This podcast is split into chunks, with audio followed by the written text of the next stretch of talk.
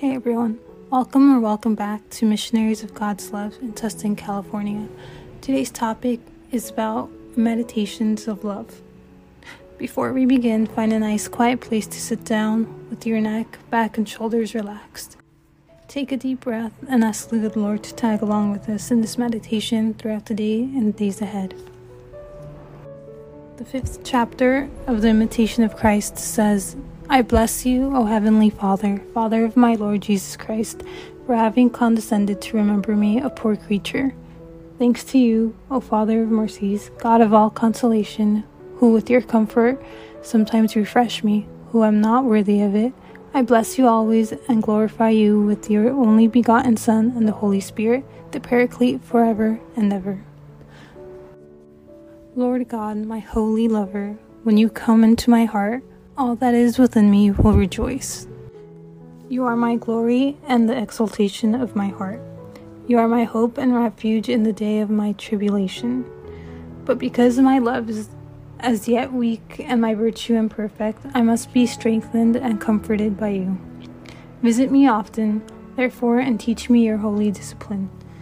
Free me from evil passions and cleanse my heart of all disorderly affections, so that, healed and purified within, I may be fit to love, strong to suffer, and firm to persevere.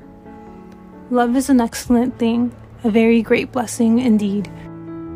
It makes every difficulty easy and bears all wrongs with equanimity. For it bears a burden without being weighted and renders sweet all that is bitter. The noble love of Jesus spurs to great deeds and excites longing for that which is more perfect. Love tends upward. It will not be held down by anything low.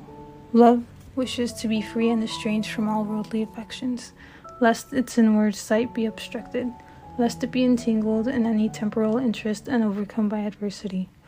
Nothing is sweeter than love, nothing stronger or higher or wider, nothing is more pleasant, nothing fuller, and nothing better in heaven or on earth, for love is born of God and cannot rest except in God, who is above all created things. One who is in love flies, runs, and rejoices. He is free, not bound. He gives all for all and possesses all in all, because he rests in the one sovereign good, who is above all things, and from whom every good flows and proceeds. He does not look to the gift, but turns himself above all gifts to the giver. Love often knows no limits, but overflows all bounds. Love feels no burden, thinks nothing of troubles, attempts more than it is able, and does not plead impossibility because it believes that it may and can do all things.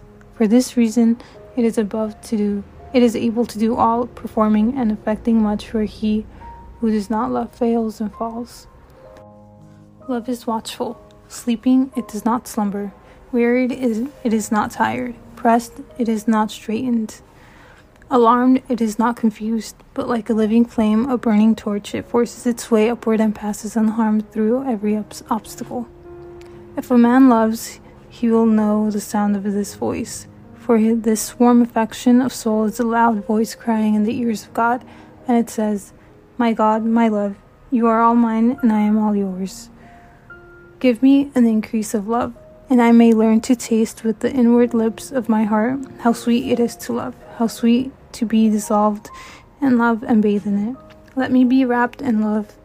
Let me rise above self in great fervor and wonder. Let me sing the hymn of love, and let me follow you, my love, to the heights. Let my soul exhaust itself in praising you, rejoicing out of love. Let me love you more than myself, and let me not love myself except for your sake. In you, let me love all those who truly love you, as the law of love which shines forth from you commands. Love is swift, sincere, kind, pleasant, and delightful.